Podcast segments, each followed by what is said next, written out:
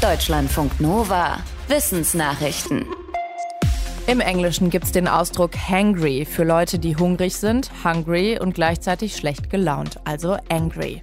Eine Studie im Fachmagazin Plus One bestätigt jetzt diesen Zusammenhang zwischen Hunger und schlechter Stimmung. Forschende der Anglia Ruskin University in Cambridge haben mehr als 60 Menschen in Europa drei Wochen lang begleitet. Diese mussten fünfmal am Tag ihre Gefühlszustände und weitere Daten preisgeben, zum Beispiel zur Ernährung. Herauskam, dass negative Gefühle wie Wut oft zusammen mit Hunger und Appetit auftraten. Warum es diesen Zusammenhang gibt, ist noch unklar. Die Forschenden sagen, dass bei weniger Nahrung der Blutzucker abfällt und dass dann das Gehirn vielleicht schlechter Emotionen kontrollieren kann. Die Leiterin der Studie sagt, dass die Psychologie aber wahrscheinlich auch eine große Rolle spielt. Wer sich fragt, wo seine Wut herkommt, der könne die Ursache beim Essen finden. Sport treiben hält fit und gesund. Aber was ist, wenn man es unter der Woche einfach nicht schafft, sich aber stattdessen am Wochenende so richtig auspowert? Der Effekt ist offenbar gleich, wie ein internationales Forschungsteam berichtet. Ihm zufolge kommt es auf die Art und Dauer der Bewegung an und nicht so sehr auf die Regelmäßigkeit.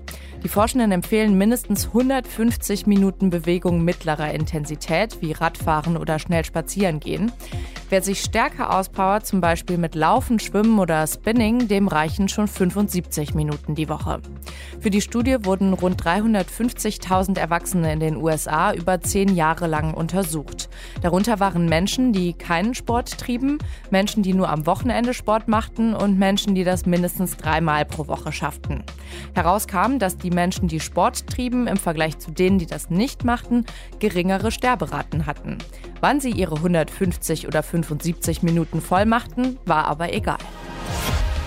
Klimawandel, Krieg und Pandemie. Viele junge Menschen in Europa sehen die Zukunft gerade nicht optimistisch. Das zeigt die jährliche Jugendstudie der TUI Stiftung. Dafür wurden im April europaweit mehr als 6000 Europäerinnen und Europäer zwischen 16 und 26 Jahren befragt. Zum Teil ist der Optimismus laut der Studie dramatisch eingebrochen. Noch nie in den letzten fünf Jahren seien die Aussichten so wenig optimistisch bewertet worden wie dieses Jahr. Auch wenn viele den Krieg in der Ukraine als eine Zeitenwende betrachten, als größte Bedrohung empfinden die meisten den Klimawandel. Und der sollte neben der Migrations- und Flüchtlingspolitik auch die größte Priorität für die EU-Politikerinnen und Politiker haben. Dabei zeigt die Studie viel Pragmatismus unter jungen Menschen. Mehr als 70 Prozent sind dafür, in der Klimapolitik Kompromisse zu machen, um voranzukommen. Coronaviren sind sehr anpassungsfähig. Das merken wir in der Pandemie immer wieder. Hilfreich wäre deswegen ein Impfstoff, der vor allen möglichen Varianten und neuen Coronaviren schützt, ohne ständig angepasst werden zu müssen. Im Fachmagazin Science berichtet jetzt ein Forschungsteam von Fortschritten bei einem solchen Impfstoff. Dieser sogenannte Mosaik-Impfstoff enthält Proteine verschiedenster Beta-Coronaviren, unter anderem SARS-CoV-2, aber auch Coronaviren von Fledermäusen, die auf den Menschen überspringen könnten. Weil die Virenproteine so unterschiedlich sind, sucht das Immunsystem nach einer Angriffsstelle, die alle gemeinsam haben. So wird es trainiert, die unterschiedlichsten Coronaviren abwehren zu können.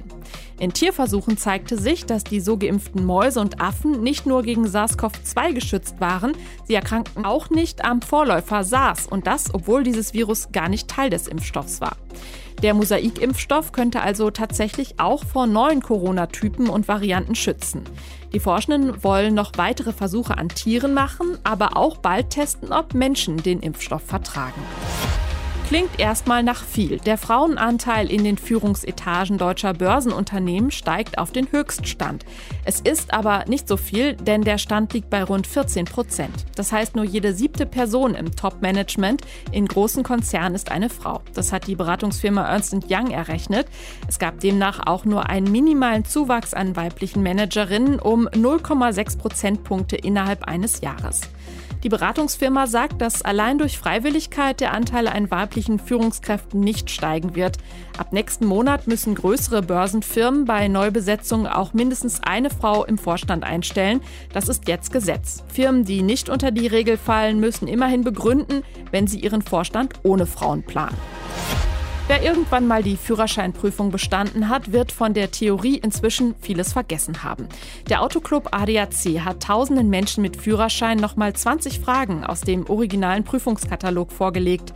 Herauskam, dass sie im Schnitt nicht mal die Hälfte davon beantworten konnten. Nur 2% schafften immerhin 17 der 20 Fragen. Der ADAC spricht von massiven Lücken im Verkehrswissen. Am wenigsten wüssten die Autofahrenden darüber Bescheid, wie Nebelscheinwerfer benutzt werden, wie sich ein Fahrzeug in der Kurve verhält, wann eine Feinstaubplakette geboten und Telefonieren verboten ist. Die Fragen hatte der Autoclub nach häufigen Unfallursachen ausgewählt. Die jüngeren Teilnehmenden schnitten am besten ab. Deutschlandfunk Nova